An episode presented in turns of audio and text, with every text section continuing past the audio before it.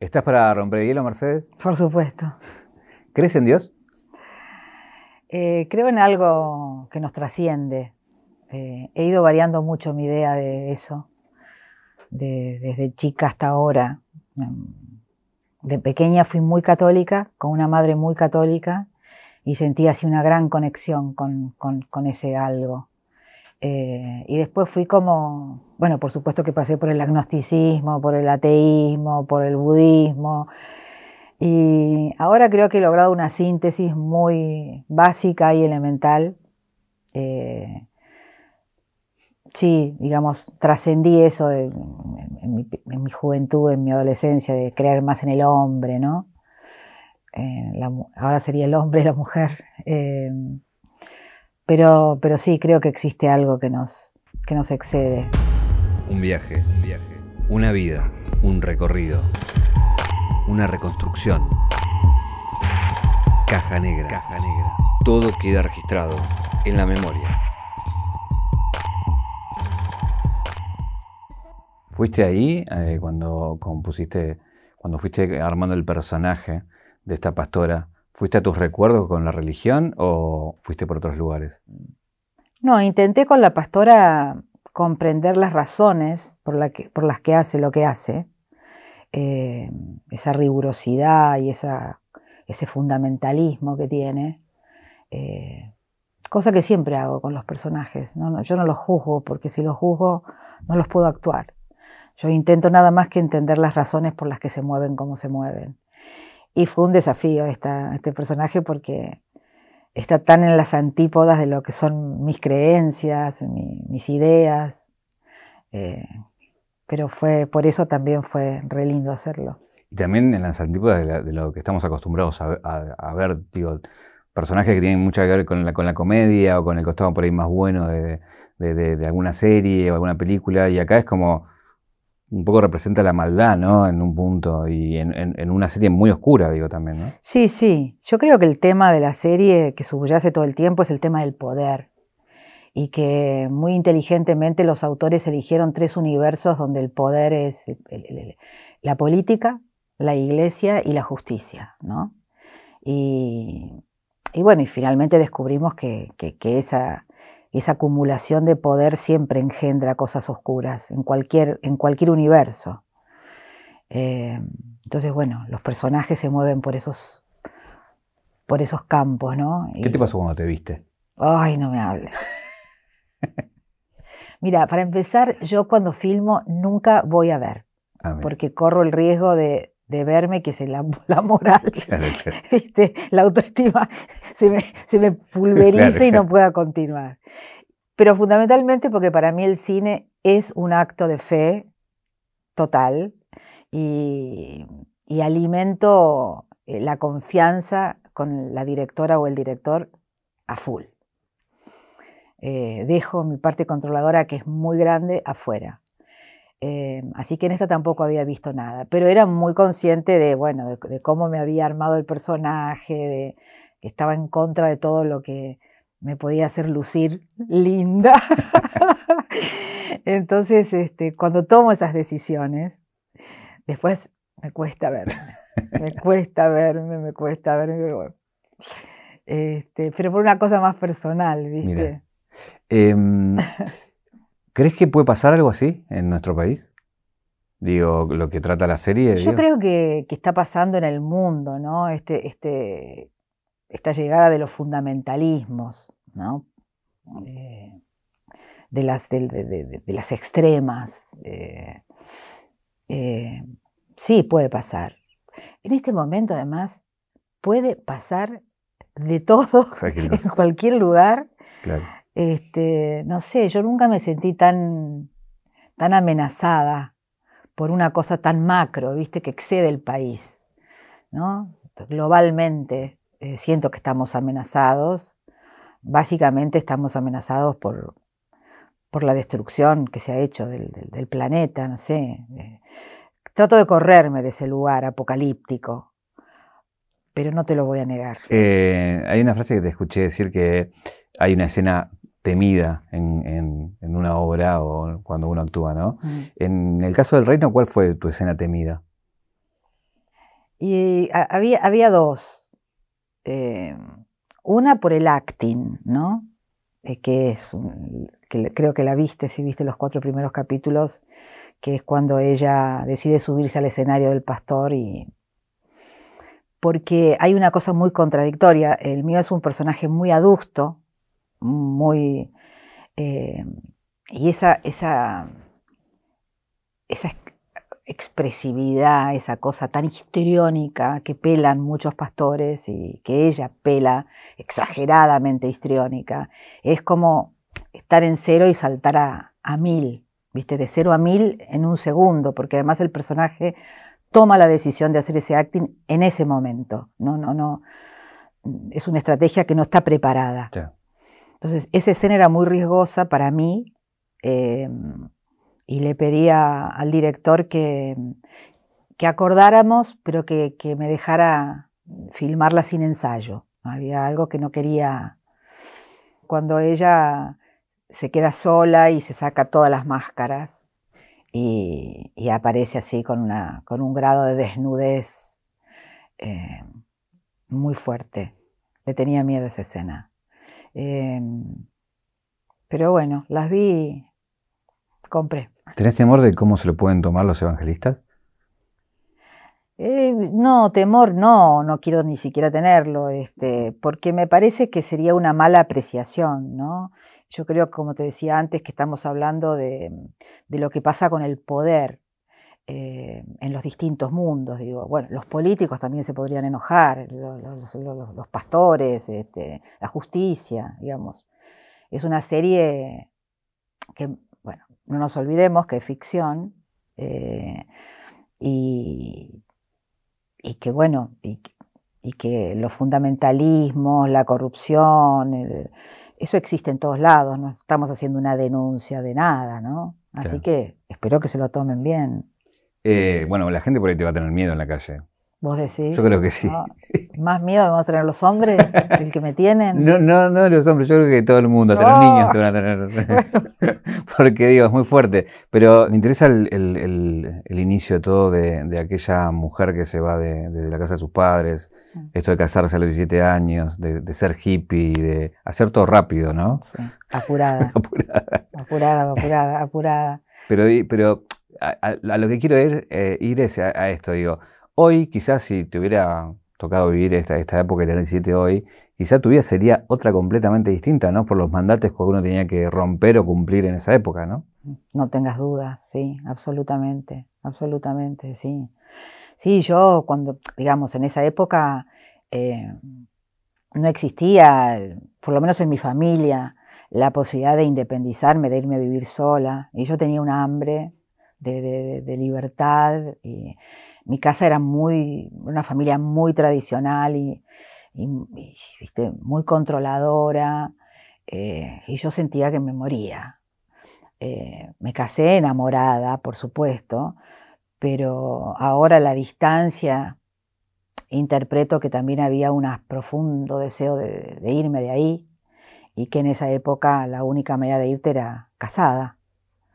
Así que me, casé con mi novio hippie y, nos sentíamos muy libres. Yo me acuerdo muchísimo. De hecho, eh, hace poco se fue mi última hija de mi casa eh, y cuando me empecé a bajonear un poco, porque se había ido la última, eh, me acordaba de la felicidad que yo había sentido cuando tuve mi primer departamento, cuando administraba mis horarios, este, esa felicidad que tenía y, pensaba en eso, ¿no? Para...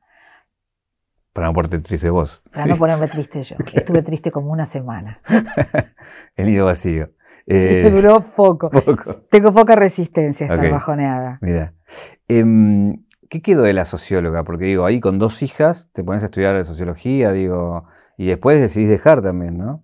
Me pongo a estudiar sociología porque eh, a eso de los 17, 16, eh, conocí una mujer que era socióloga y viste, esa edad, cuando como te imprimen otras mujeres, bueno, en la infancia también, ¿no? Eh, dije, quiero ser socióloga. Y estaba muy politizada, leía mucha filosofía, este, no era una chica convencional de, colegio secundario, ¿viste? Eh, estaba de novia y eh, estaba mucho en, el ámbito de la universidad. Así que bueno, hice sociología pensando que esa era mi vocación. Eh, mientras trabajaba, hice tres años contando el ingreso, que era todo un año con mucho sacrificio y mm, se cambiaron todos los planes, se vació de contenido la carrera. Entonces yo quedé ahí embarazada de mi primera hija y quedé como en bolas, ¿viste? Como, ¿qué voy a estudiar? Eh, pasaste, pasabas de leer a Marx a cómo decorar una percha, ¿viste? Entonces una amiga mía me dijo, este es un curso de teatro, este, está bueno, me dice, yo no voy a hacer actriz, pero está bueno para la vida, no sé qué. Y así de curiosa me metí en a estudiar teatro. Y ahí descubrí varias cosas que, primero que la actuación se podía estudiar, digamos, que, no era solo eh, desparpajo, del que yo carecía porque era mm, patológicamente tímida en esa época. Y ahí me enamoré de, me enamoré de la actuación y, me obsesioné con, todo lo que era el trabajo y tuve las devoluciones de mis primeros maestros que me decían, pero vos no estudiaste antes, pero vos no actuaste, como que descubrían en mí un potencial que yo no sabía. Lo que sí puedo reconocer es una curiosidad por el comportamiento humano. Eh, que en su, momento fue una de las razones por las que estudié sociología y que se mantuvo intacto en todos mis años de profesión como actriz, ¿no? Eh, aprovecho que veníamos hablando del reino para meterme en lo no terrenal que tiene que ver con vos, que tengo varias historias que quiero chequear si es así. Una es, ¿es verdad que en tu primera obra de teatro viste fantasmas? no los vi, los sentí. Ok. ¿Cómo fue eso? Y bueno, eh, mi debut en teatro fue en el Teatro Pairó, que en ese momento dirigía Jaime Kogan, que era un hombre de teatro, imagínatelo, completamente corrido de cualquiera de estas ideas, ¿no? Era materialista dialécticamente.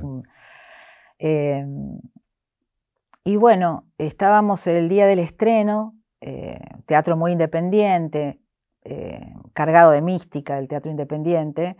Las chicas compartíamos un mismo camarín eh, y yo eh, vestía para la obra un, vestido así medio como de medio bobo, como de chica, de, como una, hacía un personaje de una chiquilina de 14. Entonces termina la obra, un aplauso increíble, mi primera noche y se nos llena el camarín de gente. Entonces, este, nos vienen a saludar y a felicitarnos y yo no quería, quería cambiarme, quería poner mi ropa, no quería estar con ese vestido. Entonces el único baño que existía estaba arriba del escenario, en el escenario había una escalerita eh, que llevaba al baño. Entonces agarro mi ropa y me voy al baño para cambiarme. Subo, estaba todo oscuro, subo la escalera y empiezo a manotear así buscando la perilla de la luz y me encuentro con otra mano que estaba buscando la perilla. Claramente otra mano. Entonces pensé que se trataba del asistente de dirección. Y le digo, eh, flaco, sos vos, que no sé qué. Y cuando nadie me contesta, me bajó un aire frío, helado, ¿viste? Entonces, estaba todavía en la puerta tratando de ingresar eh, y miro para abajo y lo veo al, asistente en el escenario y le digo, eh, bajo las escaleras asustada y le digo, fíjate, subí, que, hay alguien en el baño. No, no hay nadie. Subí, subí. Entonces yo lo miro, cómo sube, cómo prende la luz. Y me dice, no, no. Entonces bajo, desesperada, y el ambiente estaba en otra. Era, eh". Entonces Jaime Kogan me dice, vení, me vio la cara y me dijo, vení, ¿qué te pasó? Y decírselo a él, viste, era como, me daba mucho pudor, porque no creía en ese tipo de cosas. Y me dice, te tocó el fantasma. Sí. me encontré con una mano y me dijo, quédate tranquila, es una bendición. Y después me enteré que en ese teatro existía esta historia de que una vieja actriz que había muerto en escena estaba ahí y, aparecía muy eventualmente y siempre con buena onda, como, como dándote una señal de que te espera un lindo camino. Mira. Así que bueno, hice un lindo camino, a mí me dio mucha felicidad, entonces creo que sí. Bueno, vos casi te morís en el escenario. ¿En una puede ser que te caíste del escenario? sí, pero no estuve muy lejos de morirme. Este, sí, me caí, me caí del escenario, eso fue tremendo. Pero te caíste arriba de la gente, ¿puede ser? Sí. No, no, eso es, es, es tan bizarra esa historia, tan bizarra que siempre pienso en la mujer, que si alguna vez me escucha contarla, sí, era un final de, obra, estábamos haciendo Locos de Contentos, una obra de Jacobo Laxner, y al final, final, había como una, un sonido, como una explosión, se ponía el escenario a oscuras, teníamos que cambiar eh, en la oscuridad de, lugar, había unas marcas fosforescentes, un segundo duraba, nos cambiábamos de marcas, se prendía la luz, sonaba un tango, caminábamos al centro del escenario y bailábamos un tango con Oscar Martínez y así era el final de la obra. Se apaga la luz, busco la marca, no estaba, pero dije, venía 300 funciones ya encima. Hago tac, tac, pum. Y caigo arriba de una persona. Era en la sala Pablo Picasso de la plaza. Y escucho, ¡oh! Entonces, ah, y en el, en el, en el, en el, apagón yo tenía que sacarme una pollera y me quedaba con un tutú. Con eso bailaba el, tango. Y tiraba la, pollera para otro lado. Yo me tiré la pollera, me quedo con el tutú, me caigo con el tutú. ¡oh!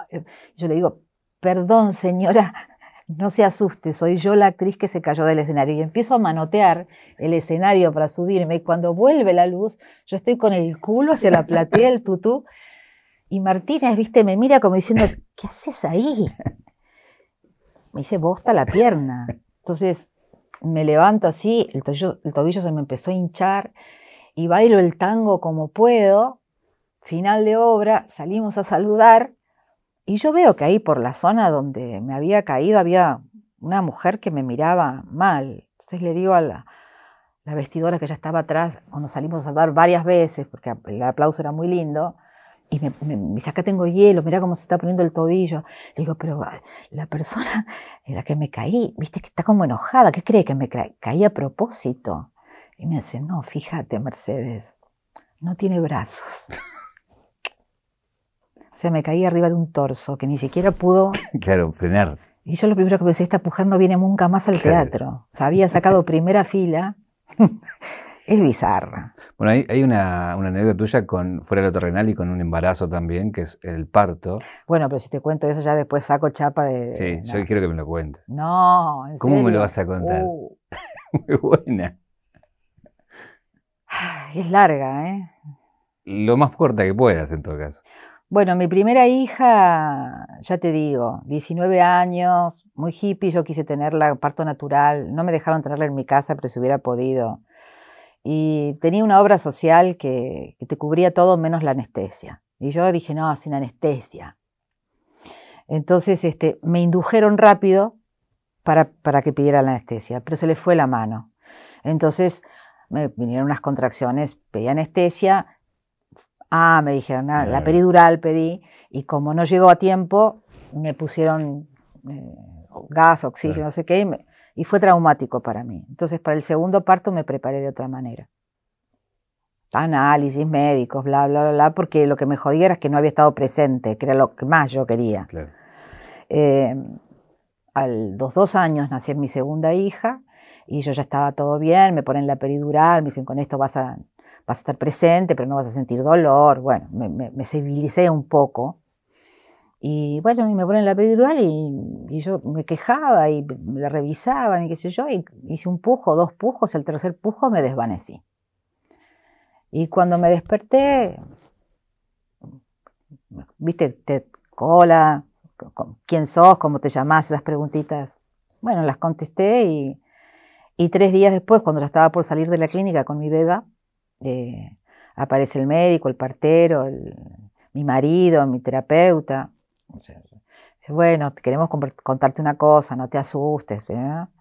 Pero el otro día, cuando estábamos preguntándote quién eras, quién, cómo te llamabas, dónde estabas, para que volvieras en, voz, eh, contestaste, hablaste en inglés fluido, francés fluido y esperanto. Yo no hablo ni francés ni inglés. ¿Qué es esperanto? Ahí me enteré que era una lengua muerta, qué sé yo. Y lo supieron porque uno de los de las personas que estaba en la sala asistiéndome conocía el, si no, hubiera parecido de mamada, ¿viste? No sé. Así que bueno, tuve esa experiencia en, esa, en, ese, en, ese, en, ese, pase del inconsciente al consciente. Mi terapeuta me dijo, bueno, yo creo que hiciste una fuerza tan grande, tan grande para que no te tomara la anestesia, aunque habías dado el ok, porque te habías, que bueno, no dejaste que te tomara la peridural y eso te agotó y por eso entre el pujo y el trabajo te desvaneciste. Hasta ahí llegó yo, me dijo mi, terapeuta que era un lacaniano, ¿viste? Después, y a mi marido le preguntaban cosas como, ella ve mucha literatura de ficción, ¿viste? O lee mucha literatura de ficción, o ve muchas películas. No, Así que bueno, experiencias de una conciencia alterada. Bueno, pero hay algo ahí, ¿o no? Yo creo que lo, hay en todos. Creo que todos podemos este, vivir procesos de conciencia alterada, ¿no? Algunos, yo, eh, las drogas me parece que, provocan eso y que, y que, a veces, después leía, investigué, eh, parece que ese, ese umbral, en ese umbral en el que pasás, al que accedemos todas las noches antes de dormirnos también, eh, antes de soñar, digo, hay como unos, unos, estados donde uno se pone más, una se pone más eh, perceptiva, hay, como unas, unas eh, antenitas que, que, toman. Claramente yo tomé de algo telepático, algo de la cabeza de los que me rodeaban, algún conocimiento que ellos tenían que yo carecía y lo, no sé, actuó como una especie de, bueno, pero tenés una con los caballos también, que tiene que ver con eso. Pero vos, vos averiguaste todo, todo, lo que me va a hacer quedar como una... Exacto, quiero que la gente te tenga miedo. Típico, la actriz chapa. Ese era un juego que yo tenía, bueno, jugaba con esto de mentalmente llamar a los animales. Y estaba en el campo de un amigo y estaba aburrida y empecé a llamar así con la, con la cabeza, vengan, vengan, vengan, vengan, vengan, vengan a los caballos. Y, empezaron a venir, empezaron a venir, pero cuando, yo estaban en un cuadro más allá de los alambrados. Y cuando yo veo que vienen, que vienen, que vienen, me agarré un terror. Y llegaron hasta la casa y golpeaban así, ¿viste? Me metí en un baño, era una casa muy precaria, me encerré hasta que escuché que mi novio llegaba y decía, eh, fue, ¿qué? Y entonces me, echa, qué sé yo, ¿qué pasa? Yo me acuerdo que decía, por favor, prometo que nunca más lo voy a hacer. O sea, y después cuando he contado, cuando he contado esta historia, me han puesto a prueba. Mira. Estábamos. Este, ah, pero mueve esto, por favor. No, no, no, no, si no tenés un animal. Un animal no. Eh, que no sea un perro. Ya vi que había uno. Este, no te acuerdas, estábamos rodando con Lucrecia en Salta y con Urda Pilleta. Imagínate, a los dos les encantaban estas historias. Entonces, bueno, me echábamos a... Y bueno, fuimos a caminar por ahí y, me pusieron a prueba con las vacas. Empecé a llamar a las vacas y vinieron. ¿Vinieron? Obvio. Después ya me puse como más, este, más intensa con eso y, y con más dificultad que es con lo que más me cuesta, que son con las aves. Porque, una vaca está ahí, como que. Pero un ave. Eh, hay que agarrarla. Hay que agarrarla. ya veo que te lo van a pedir en todos lados. No, no lo voy a hacer más. Listo. Ya me retiré, soy una señora eh, mayor. Nombrás a lo de Lucrecia, ahí también tenés una cosa con, con, el cine, digo, que descubrís más de grande ese amor por el cine, de darle mucha oportunidad a mucha gente con su ópera prima, digo, y apostás en Lucrecia cuando Lucrecia no es lo que es hoy, que es como una eminencia. Yo terminaba de hacer gasoleros. Claro. Dos años de gasoleros. Imagínate que las propuestas eran seguir más de lo mismo, ¿no? Y mm, desobedeciendo todos los consejos, este, dije, "Ah, necesito salir de esto ya. Es una burbuja medio de, medio de pedo, ¿viste? La de la televisión, la popularidad, el ejército de gente que te rodea, que "Eh, está todo bien, siempre te dicen todo lo que querés escuchar. Y apareció esta propuesta de irme a hacer una película a Salta con una ópera primista, con una productora importante, y mi encuentro con Lucrecia fue, fue determinante, ¿no? Ya ahí sentía, sentimos las dos que nos conocíamos de toda la vida, habíamos ambas compartido las, las infancias en, la provincia, habíamos sido atravesadas por esas mujeres de la provincia que son tan diferentes a, a lo que en general me hacen hacer, ¿no? Eh, las porteñas, yo no soy porteña las porteñas campanelianas, digamos. Eh, y leí el guion y dije, bueno, no hay término medio, esto es wow, o es un bodrio que no se va a poder editar. Pero me fascinó, y me, me fascinó Lucrecia, me, fascinó. Así que nos fuimos a hacer la ciénaga y, y la verdad que fue la mejor decisión que pude tomar, desobedeciendo a todo el mundo. Soy muy escapista yo, te cuento.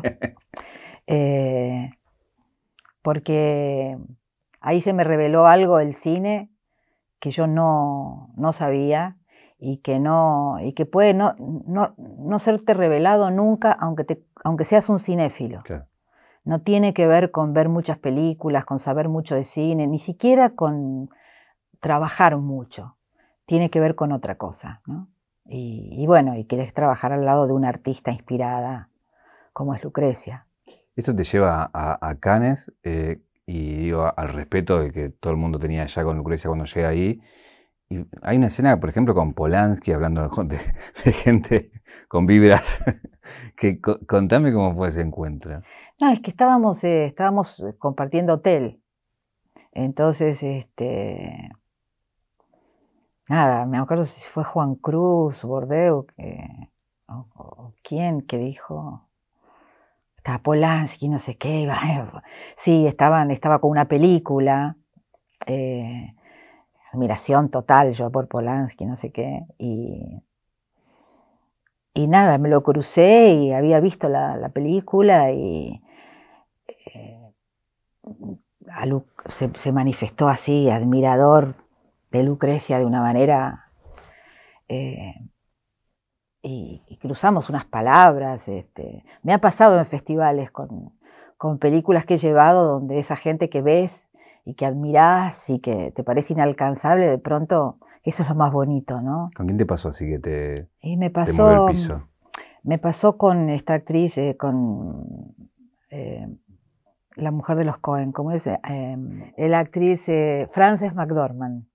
Estaba de jurado, yo estaba como actriz participando con eh, Los Marcianos, una película de Anna Katz, y estábamos en el mismo hotel, sabíamos que ese día se visionaba nuestra película y vemos llegar al jurado a la hora y viste que está esa cosa que los jurados no tienen que hablar con Claro, los... muy solemne. Y ella cuando me ve, porque es así muy políticamente incorrecta, este, gran admiración tenía yo por ella, tengo por ella.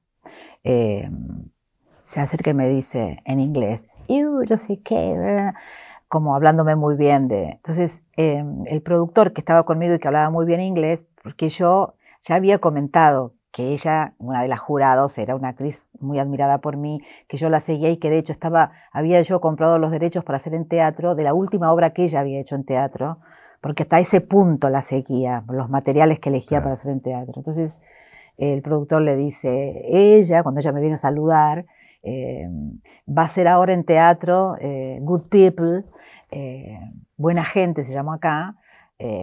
Oh, me dice ella, ¿vas a hacer esa obra? Entonces se sienta, ¿viste? Empieza a charlar y me dice, ¿cuántos años tenés? Tantos, perfecto. Si sos más joven, esa obra no se puede hacer, no sé.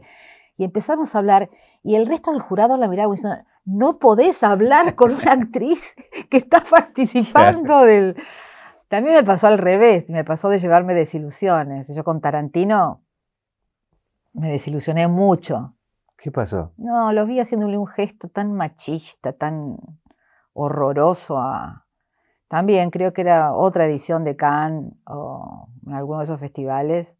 Él estaba jurado también con, con, una actriz francesa muy, muy linda.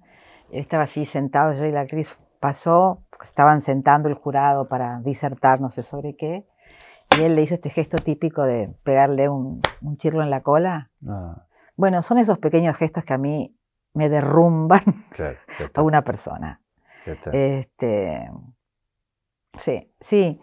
Pero bueno, eso tiene de lindo las películas que te hacen viajar y que te hacen conocer gente interesante. Bueno, tenés una de que vas a un cine, un teatro, creo, que estaban afiches con tu cara y de una persona que admirabas. ¿Cómo fue esa? Nani Moretti. Estaba filmando en Italia y eh, se estrenaba una película de Nani y el director italiano le comenté ese día de rodaje, hoy se estrena la película de Nani. Sí, dice, ¿querés, ¿querés ir? No, no puedo ir. Dice, yo lo conozco mucho, Nani. Él te admira mucho. y yo pensé que era como un halago, ¿viste? Y me reí. Y a los dos o tres días eh, salí con unas amigas eh, para ver esa película, ya se había estrenado, Mama, Mía Mama. Eh, y una de las chicas que estaba conmigo me dice, vamos al cine, porque Nani Moretti tiene un cine en Roma para él, donde él programa las películas. Y bueno, como está estrenando la suya, está la suya en esta oportunidad. Y nada, fuimos allí y y cuando llegué al cine, que es un cine pequeño, viste, ponele como era acá, no sé, el cine arte, esa onda, veo que todo el foyer del, cine tiene pósters, afiches de películas, y había como tres de películas mías. Entonces dije, me parece que lo que me dijo, y cuando salimos de ver la película, estaba, estaba Nani esperándome para saludarme y manifestando su admiración esas cosas que yo todavía me sigo sorprendiendo, porque sí. las películas tienen unos viajes que uno no controla, y de pronto alguien que vos admiraste vio y, se fijó en, vos y después tiene la oportunidad de, expresártelo y a mí siempre me sorprende. También esta cosa de este complejo de sudamericana, ¿no? Que tenemos que, ¿quién nos va a mirar a nosotros? Este, pero pasan esas cosas, sí. Ahí, si uno va al pasado, digo, a Monólogo de la Vagina por un lado, y después la teoría de King Kong ahora más cercano. Hay un recorrido tuyo sobre la temática más que tiene que ver con el, con el femenino, con lo femenino, con lo, feminista, digamos. Em, y eso me imagino que, bueno, vos también, digo, aprovechás cada espacio para, dejar plantada esa lucha, digamos, ¿no? Sí, yo, es una, es una, una lucha o, militancia o, no sé, que yo vengo, o sea, yo era feminista antes de saber que era feminista. Eh, había en mí como una inclinación a, la igualdad, no sé, un, enojo con el destrato, con el maltrato ya impuesto y naturalizado al que me revelaba.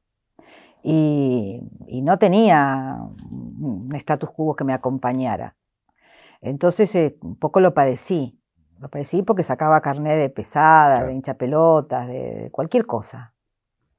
Eh, en el cuidado con las escenas, en el trato, ¿viste? Y hay mucho machismo y mucho trato de ese tipo. Y cuando sos joven y recién empezás más.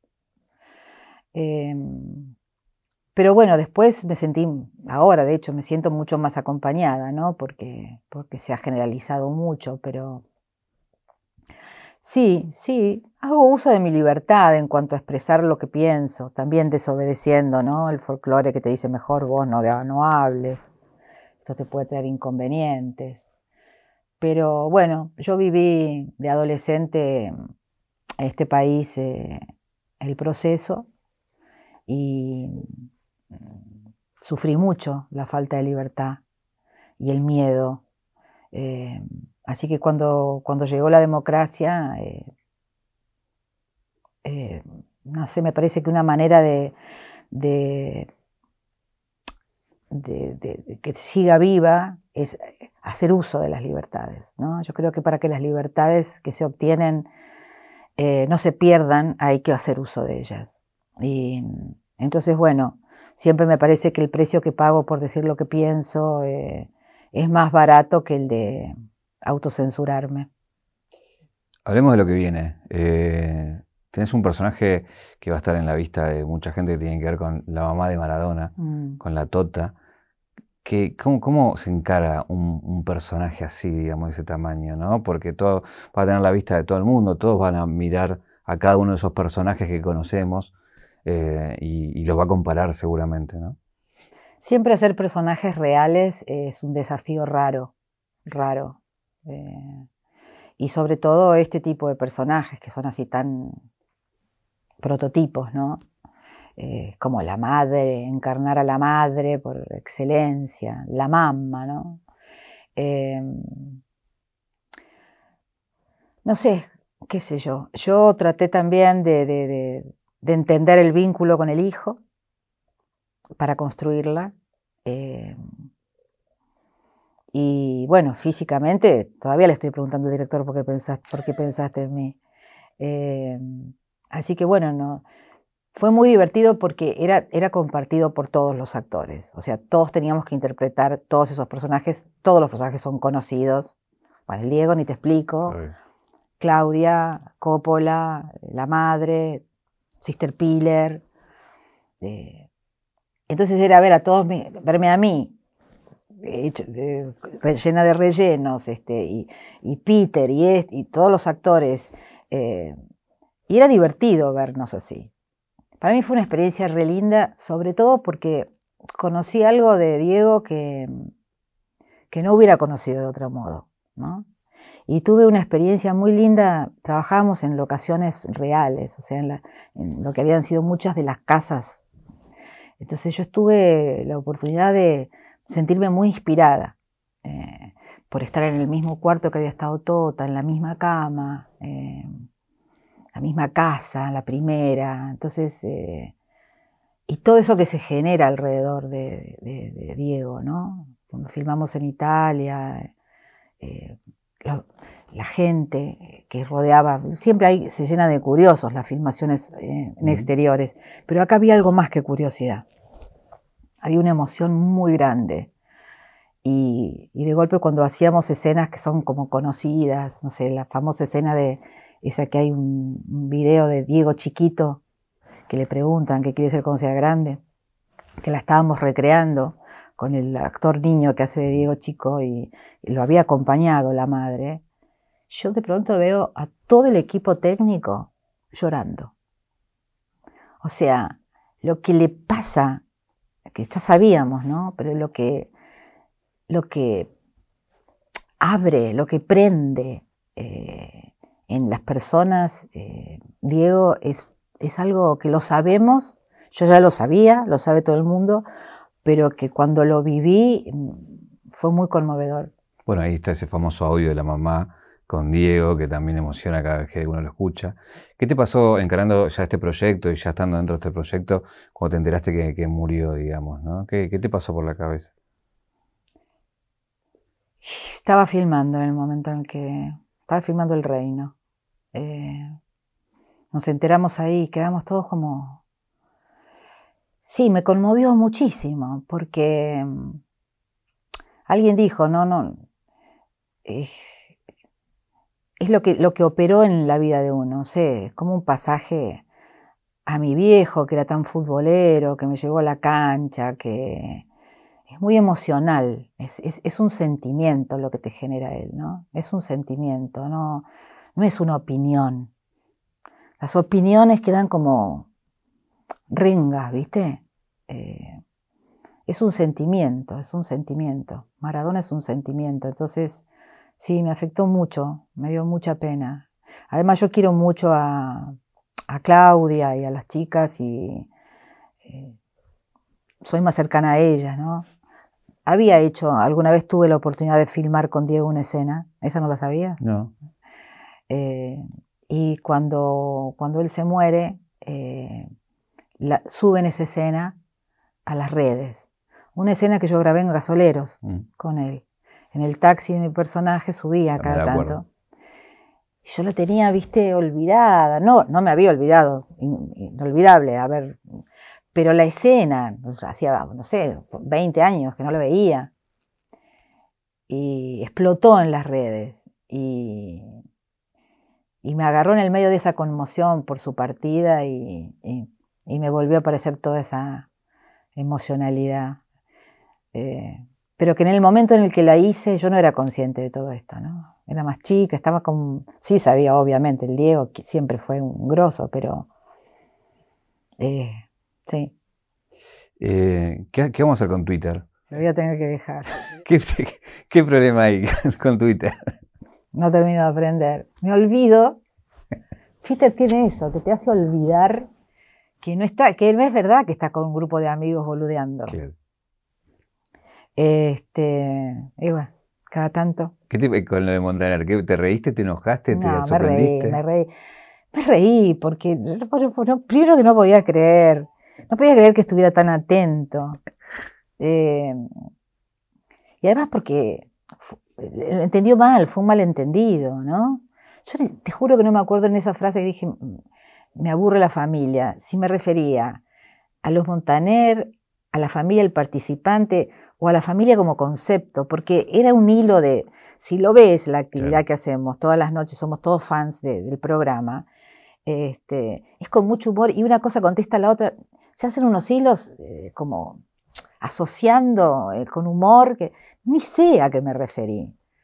Y cuando de pronto me cae el, coso de él, tan, viste, esta familia que te aburre, es la misma, que te admira y que te va a ver al teatro, y que no sé, no me acuerdo en este momento cómo se llama la mujer, pero no sé, decía ahí, y Maxi, no, no es Maxim, pero algo así, este, que te...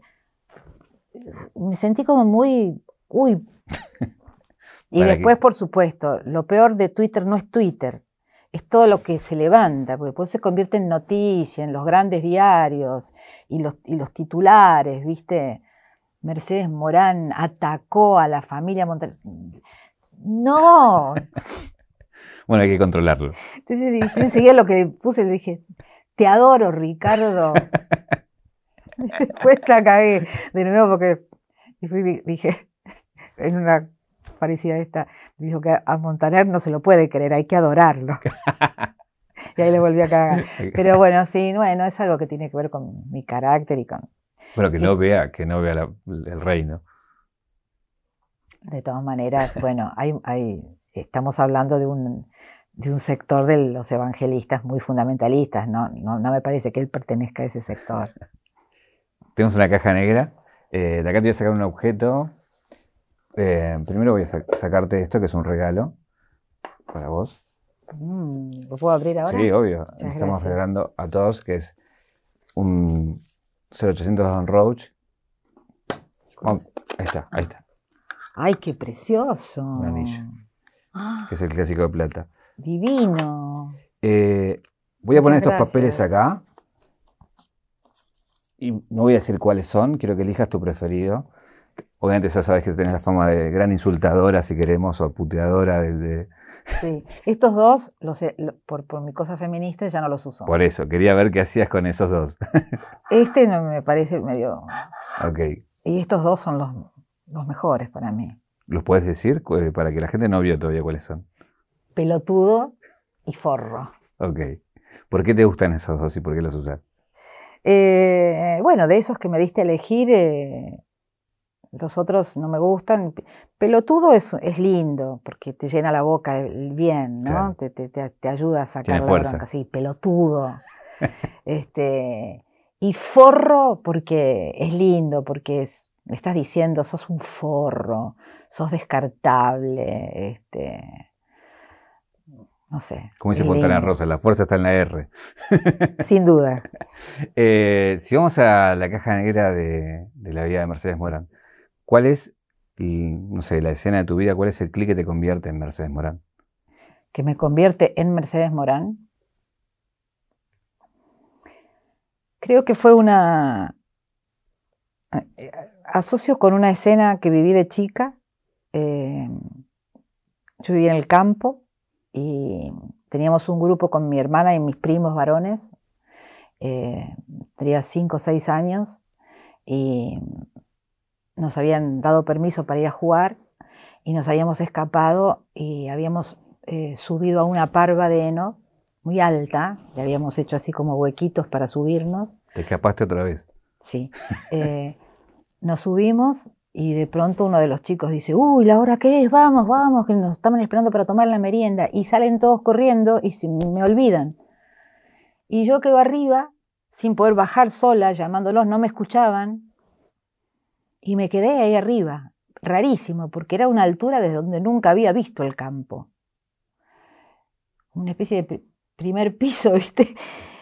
Me sentí olvidada y, y pasé de sentir mucho miedo, mucha tristeza, mucha soledad, a tener una mirada como del mundo, no sé, y a sentir que iba a poder, con el mundo, una cosa rara.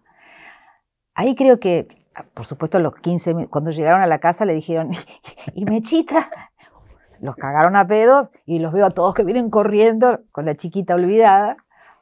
Estúpida, no sé qué, porque no se no sé. Bueno, pero creo que ahí tuve un momento de esos, los que yo llamo momentos maquiwan, ¿viste? Esos momentos donde tenés que decidir si vas a ser una cobarde toda tu vida o le vas a poner el pecho a las cosas. Me parece que ahí, de alguna manera, me empecé a construir. ¿Qué te preguntarías, Mercedes? ¿Tantas ganas tenés de volver a enamorarte? Mira. Muchas gracias. A vos, precioso.